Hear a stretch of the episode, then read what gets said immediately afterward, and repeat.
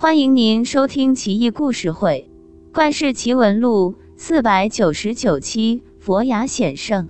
宋神宗熙宁年间，沈括查访咸平，也就是今天的河南开封市通许县，知县刘定陪沈括游览名胜，来到一处寺院。刘定说道：“沈大人，我们这有颗佛牙，特别神奇，待会请您瞻仰一番。”您一定会觉得不虚此行。沈括不屑一顾，心想：得瑟，你也不瞧瞧我是什么人？我乃大宋第一科学家，是孔子门生，岂能相信这些荒诞不经的事？心里犯嘀咕，但脸上却没露出来。沈括随着刘定进入寺院内堂，大和尚一听吩咐。赶紧令人烧热水备斋饭，请二人斋戒沐浴后，再瞻仰佛牙。沈括只得入乡随俗，心想规矩还挺多，洗洗也好，更健康。斋戒沐浴完毕，大和尚捧出一个紫檀木盒子，诵经三遍，虔诚叩拜后，这才打开木盒。沈括、刘定凑上前看。佛牙斑驳微黄，并不见起。沈括一笑，正想发话，突然眼前一亮，佛牙生出舍利来，就像人身上涌出的汗珠，晶莹剔透，熠熠生辉。舍利子不断的奔涌而出，满屋光灿灿的，令人炫目。无数舍利子上下翻飞，犹如天女散花。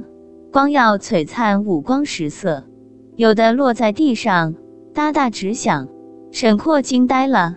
这位宋代货真价实的科学家叹服不已，虽不会念诵佛经，但口中喃喃，不停念着阿弥陀佛。过了许久，光芒逐渐散去，佛牙静静躺在木盒内，恢复如常。那些光耀夺目的舍利子已经不见。沈括回到东京汴梁，将佛牙奇闻告诉几个朋友，王公贵族、士大夫竞相传播，惊动了朝廷。宋神宗亲自下诏，恭迎佛牙进京。内阁宰辅王安石亲迎佛牙于十里郊外，供奉于东府，而后辗转于各王公大臣府邸，接受百官供养。期间，佛牙显圣。神迹层出不穷，而且每到一处，舍利子奔涌而出，显示的图案样式都不一样，令人惊心动魄、五体投地。宋神宗亲自瞻仰佛牙后，下诏将佛牙供养在大相国寺，专门建造木塔盛放佛牙，这就是后来的大相国寺西塔。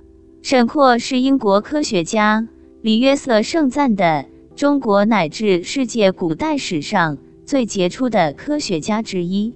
他不但精通天文、数学、物理学、化学、地质学、气象学、地理学、农学和医学，还是卓越的工程师、出色的外交家。沈括的《梦溪笔谈》更被西方学者誉为中国古代的百科全书，学术价值极高。可是，这样一个人，这样一部彪炳史册的人文科技著作，却记载了如此神奇玄幻的佛雅显圣事件，不能不让人觉得不可思议。